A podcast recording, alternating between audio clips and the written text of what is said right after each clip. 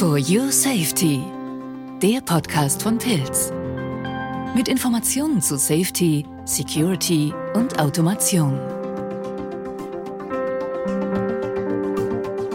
So, herzlich willkommen zu dem Pilz Podcast und mein Name ist Hans-Jörg Sperling, Wohlgemut äh, und ich freue mich, Ihnen mit dem nun folgenden Interview einen Einblick in die Welt der sicheren Automation geben zu können. Ich habe heute Herrn Holger Bode zu Gast. Herr Bode spricht über die Änderungen, die es bei den Sicherheitsnormen im Bereich der Pressen gab. Und Herr Bode ist Diplom-Ingenieur Maschinenbau und seit 1995 bei Pilz beschäftigt. Herr Bode hat langjährige internationale Erfahrungen auf dem Gebiet der Sicherheitstechnik bei Pressen. Und äh, das so viel zu Holger Bode. Holger, stell dich mal am besten auch noch mal selber vor. Ja, hallo. Ja, also ich arbeite aktuell in der sogenannten Fachgruppe für Pressen und äh, das heißt, wir beschäftigen uns da hauptsächlich mit äh, Umbauten, aber auch mit Neuinstallationen von Pressensteuerungen. Zudem äh, bin ich Leiter der akkreditierten Inspektionsstelle bei PILS. Das heißt, die Inspektionsstelle beschäftigt sich mit der Prüfung von Schutzeinrichtungen an aller Art von äh, Maschinen, die wir eben als Dienstleistung anbieten. Und äh, ich arbeite auch äh, in der Akademie als äh, Trainer für sichere mechanische Konstruktion und auch für den Bereich Prüfung von Schutzeinrichtungen. Mhm, also die Akademie hier bei Pilz. Ne? Wir bieten ja hier Schulungen an und ähm, da habe ich dich auch schon erlebt, als ich den CMSE gemacht habe, also Certified, mhm. Certified Machinery Safety Expert. War wirklich interessant. Und danke nochmal, dass ich da äh, zuhören und äh, reinschauen durfte und auch lernen durfte. Vielen Dank. Was ist denn jetzt, die, also die, wie ist denn jetzt die aktuelle Normenlage bei Pressen? Ja, die aktuelle Normenlage hat sich jetzt in letzter Zeit etwas äh, verändert. Äh, wir hatten ja bisher die EN 692 für die mechanischen, 693 für die hydraulischen Pressen und die 13736 für die pneumatischen Pressen. Die wurden jetzt in den letzten Jahren überarbeitet und es gibt jetzt eine neue Normenreihe, die heißt EN ISO 16092. Hier wurden jetzt im Teil 1 die gemeinsamen Aspekte von den Pressen beschrieben und dann in den Teilen 2 die mechanischen Pressen, im Teil 3 die hydraulischen Pressen und im Teil 4 eben auf die pneumatischen Pressen mhm. eingegangen. Für alle, die, für alle, die das jetzt äh, ziemlich viel Normen waren und äh, beim Mitschreiben jetzt nicht mitgekommen sind. Also das kann man alles auf unserer Homepage auch äh, quasi auch nachverfolgen und da haben wir ja auch White Papers und zu Normen haben wir quasi da auch eine Aufstellung gemacht. Also ihr müsst jetzt nicht mitschreiben, äh, aber interessant ist, dass diese Normen in, in Teile unterteilt sind. Ja? Warum macht man das? Ja, man um hat noch mehr zu verwirren oder? Nein, weil man eben festgestellt hat, dass eben diese Pressen doch sehr viel gemeinsam haben und man hat dann gesagt, dann machen wir doch einen gemeinsamen Teil, dass wenn sich in diesen gemeinsamen Aspekten was ändert, dann müssen wir nur einen Teil ändern und nicht in jeder Norm was äh, nachlegen und deswegen hat man eben jetzt einen Teil 1 äh, generiert, indem man eben alle gemeinsamen Sicherheitsaspekte von Pressen aufgenommen hat. Mhm. Auch zwischen den Normen gibt es ja dann so äh, quasi Anknüpfungspunkte und äh, wie sieht es mit dem Übergang zwischen den Normen aus? Also den Übergang von den alten zu den neuen Normen. Ach, jetzt, okay. Darum ging es. Ja, ja, ja, von genau. den alten zu den, den neuen. Normen. Ja. ja. es ist ja so, ähm, Normen werden ja äh, erstmal erstellt in einem Normengremium und dann kommt in Europa zumindest, die Europäische Kommission schaut sich diese Normen an und harmonisiert diese gegebenenfalls, wenn sie sie als Richtlinie für die Maschinenrichtlinie äh, anerkennen möchte. Aha. Bist du selber in so einem Normengremium drin? Also ich war früher auch schon in Normengremium, auch schon in den USA in Gremien tätig. Aktuell bin ich jetzt noch in keinem Gremium, weil es mich zeitlich eben auch äh, ja wenig äh, Freiraum lässt. Äh, ich habe aber Kollegen, die eben in diesen Gremien aktiv sind. Wunderbar. Also Pilz ist da aktiv in diesen äh, Normengremien. Okay. Die Arbeit an Normen müssen wir jetzt hier nicht äh, austappen. Das ist, kann, kann, ich mir ziemlich trocken und äh, ja, vorstellen. Ja, also lieber arbeitet man dann eben mit diesen Normen an der Presse. Mhm. Ja? Ja, es kann ziemlich zäh sein, weil, wie gesagt, man heute natürlich jetzt auch sehr viel nicht nur europäisch, sondern international arbeitet. Das heißt, da gibt es internationale Gremien, es gibt sogenannte Spiegelgremien, die nur europaweit arbeiten. Und äh, bis man dann doch einen gewissen Konsens gefunden hat äh, bei doch unterschiedlichen Ansichten und äh, Präferenzen, ist es manchmal doch ein sehr zähes Treiben. Ja, ich habe mir sagen lassen, dass es da so Gruppierungen gibt dann, ne? wo man dann die anderen mit ins Boot holt. Das ist genauso wie beim Klimagipfel, ja. Da mhm. muss man die einen, die, die Gruppierungen zusammenführen. Ne? Kann ich mir so vorstellen. Ah, ja, also okay. also ähnlich funktioniert. Es gibt ah, praktisch wunderbar. das große Gremium international. Es gibt dann für verschiedene Länder nochmal äh, nationale oder regionale Gremien, die sich erstmal untereinander einig werden. Ja, was wollen wir denn ändern? Wie wollen wir es ändern? Was sind denn die neuen Anforderungen, um eben da auch ein bisschen mehr Struktur reinzubringen? Okay. Ähm, also ich habe hier auch noch stehen, normenfreier Raum mhm. als Stichwort. Was kannst du dazu sagen? Ja, es gab da also letztes Jahr, Anfang 2019, ein bisschen unschöne Situation.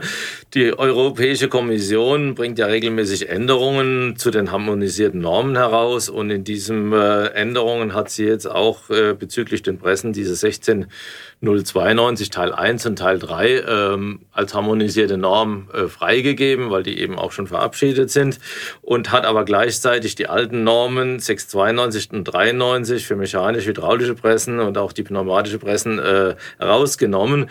Jetzt war aber das Problem, dass es eben speziell für die mechanischen Pressen noch keinen speziellen Teil, also diesen Teil 2 äh, von der 16092, der ist noch nicht äh, harmonisiert und jetzt gab es eben für die mechanischen Pressen plötzlich nur teilweise Normen, nach denen man arbeiten kann. Ne? Was zu erheblichen Protesten geführt hat. Ja, das hat dann deswegen auch zu Protesten geführt, weil, weil Pressen ganz spezielle Maschinen sind. Die brauchen also eine spezielle Abnahmeprozedur für die äh, Konformitätserklärung. Und wenn man eben keine Norm hat, auf, auf die man äh, zurückgreifen kann, die also jetzt aktuell gar nicht rechtskräftig ist, ist es schwierig, dann eben auch eine Konformität dazu okay. zu bescheinigen. Ne? Ja. Das hat man dann natürlich dem Europäischen Kommission relativ schnell mitgeteilt. Die haben das dann auch relativ schnell eingesehen, wie es so schön heißt, haben aber leider relativ lang gebraucht, das heißt bis November letzten Jahres, um eben jetzt zu dieser Änderung wieder eine Änderung zu machen und eben doch eine Übergangsfrist für die äh, mechanischen, hydraulischen Pressen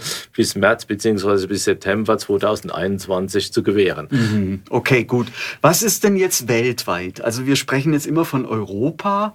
Äh, was heißt es eigentlich weltweit? Wenn ich Exporteur bin von, von, von Pressen, kann ich, dann, äh, kann ich dann sicher gehen, dass ich diesen normenkonformen äh, quasi exportieren kann?